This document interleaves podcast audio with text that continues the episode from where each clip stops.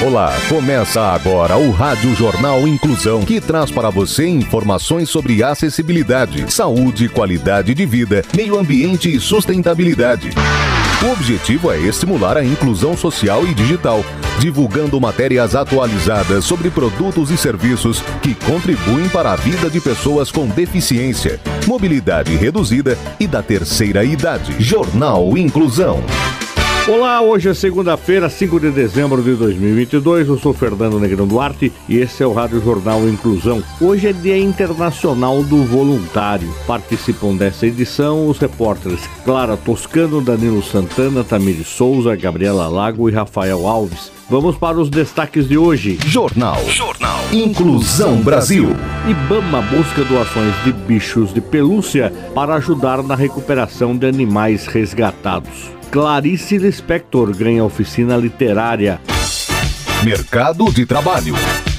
Instituto oferece capacitação gratuita para jovens no interior de São Paulo. O repórter Rafael Alves tem os detalhes. Um curso gratuito de capacitação profissional para jovens entre 17 e 22 anos está com inscrições abertas em todo o interior de São Paulo. Realizado pelo Instituto Proa, o curso online tem o intuito de preparar para o mercado de trabalho os jovens que concluíram o ensino médio em escolas públicas, onde você pode acessar na plataforma .proa.org.br. Ao todo, são um pouco mais de 4 mil vagas para todo o estado, incluindo as regiões de São José do Rio Preto, Itapetininga, Sorocaba e Bauru. As inscrições devem ser feitas pela internet até o dia 12 de dezembro. As aulas estão previstas para o dia 16 de janeiro de 2023. Mais informações sobre o curso e o instituto estão disponíveis no portal do Proa, que você pode acessar no plataforma.proa.org.br.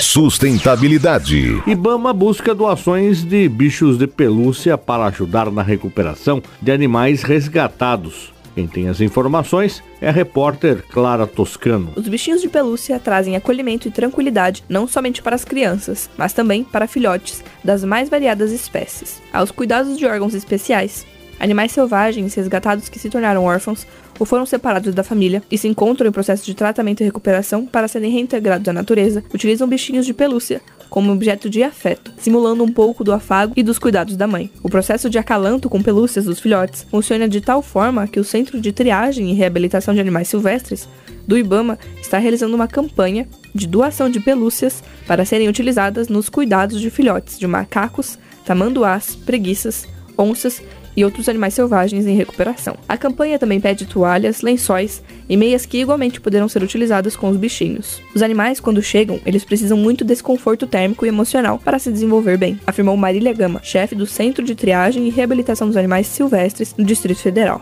a respeito do uso das doações nos tratamentos. Marília também diz que, como uma pelúcia é muito utilizada por um filhote, não podemos reutilizar.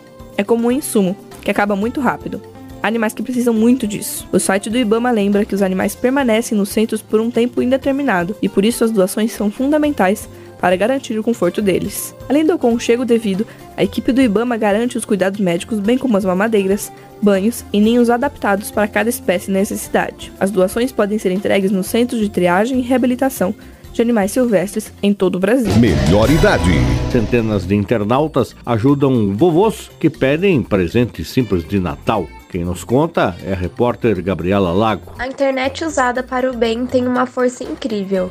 Internautas se comoveram com vovôs de um asilo de Fortaleza. Eles pedem coisas tão simples de presente de Natal que chegam a cortar o coração, desde fraldas e sabonetes até um bolo e doce de leite. Abre aspas. Muitos idosos infelizmente foram abandonados pela família então todo gesto de carinho nessa data faz a diferença. Fecha aspas. Disse Romero, auxiliar administrativo do asilo. Os pedidos são dos vovôs e vovós que moram no asilo Lar Três Irmãs. A casa abriga hoje mais de 60 idosos e no Natal eles fazem de tudo para que os idosos ganhem presentes, tenham uma ceia bem gostosa e se sintam mais felizes. Há seis anos, o Lar Três Irmãs cuida de idosos que são levados por familiares e outros que foram abandonados à própria sorte depois de uma vida inteira de trabalho. Apesar da parceria com os órgãos públicos, o asilo não recebe nenhum benefício do governo. A casa se sustenta com doações e também com o benefício da aposentadoria dos idosos, só que a maioria vem defasado por empréstimos consignados feitos por familiares. A instituição surgiu no final do ano de 2014, quando a dona Wanda Maria Almeida, fundadora do abrigo,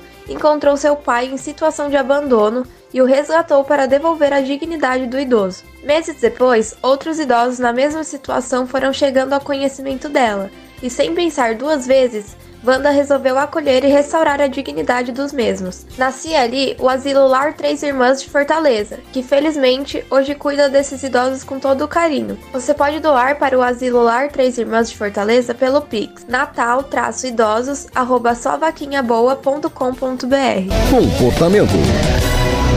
Como proteger os animais dos fogos de artifício nesse final de ano e também em época de Copa? Danilo Santana tem os detalhes. Se os ruídos dos fogos de artifício fossem quatro vezes mais altos, certamente seriam extremamente desconfortáveis para a maioria das pessoas, pois é assim que os animais percebem o barulho da queima de fogos. Sabendo disso, não é de se estranhar que o pânico e o medo desorientem o animal, que tende a correr desesperado e sem destino, colocando sua vida em risco. Para minimizar o problema, é importante que os donos preparem os animais, ao longo da vida, para lidar com os mais diferentes estímulos. Porém, é possível minimizar o problema daqueles que ainda não tiveram a oportunidade de viver essas experiências positivas. É recomendado criar um ambiente aconchegante e tranquilo para acomodar os pets nos momentos de maior barulho, principalmente durante uma queima de fogos. Manter janelas fechadas, arrumar um esconderijo com alcochoados para abafar os estímulos auditivos ou colocar uma música suave, tocando num volume que ajude a diminuir o som externo. Isso deixará mais agradável o ambiente para o ouvido canino.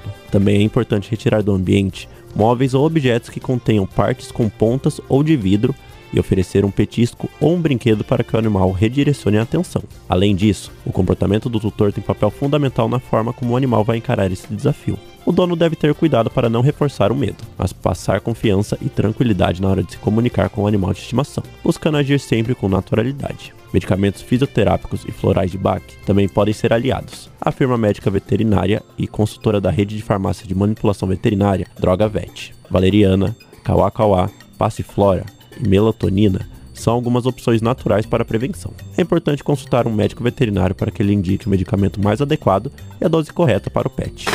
Cultura. Clarice Lispector ganha oficina literária. Rafael Alves é quem tem as informações. Para quem deseja conhecer, se aprofundar e exercitar a produção escrita, a Maloca Centro Cultural está com inscrições abertas para a Clarice Lispector, Filosofia, Psicanálise, Arte e Escrita. É uma oficina literária que será feita nos dias 7, 14 e 21 de dezembro, das 19 horas às 21 horas. A proposta é abordar os temas e problemas filosóficos universais contidos em algumas das obras de Clarice Lispector, uma das mais reconhecidas escritoras brasileiras, de modo a oferecer uma reflexão e um debate sobre a psicanálise, arte, literatura e filosofia com os participantes. Quem comanda a oficina é o professor Adriano Ferraz. A taxa de matrícula é apenas 25 reais por pessoa de acordo com Adriano Ferraz, além de ofertar acesso ao repertório cultural evocado pela escritora, os encontros debaterão a consistência filosófico-reflexiva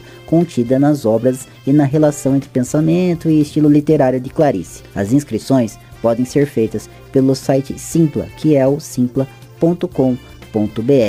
Para participar, é obrigatória a apresentação do comprovante de vacinação com a terceira dose da vacina anti-Covid. A Maloca Centro Cultural conta com acessibilidade para PCDs e está localizado na rua Francisco Scarpa, número 321, no centro. Jornal Inclusão Brasil. O Rádio Jornal Inclusão de hoje termina aqui. Você também pode escutar o Rádio Jornal Inclusão em formato de podcast no Spotify.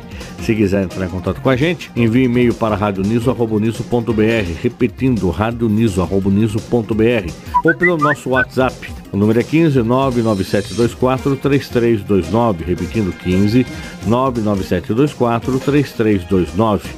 Obrigado pela audiência e até o próximo programa. Termina aqui o Rádio Jornal Inclusão, um projeto de extensão universitária da Agência de Comunicação da Universidade de Sorocaba. Jornalista responsável e apresentação, professor Fernando Negrão Duarte. Reportagens, Agência de Comunicação da Universidade de Sorocaba. Gravado no Laboratório de Comunicação da Universidade de Sorocaba, com edição de Douglas Vale e coordenação técnica técnica de Luiz Rodrigues.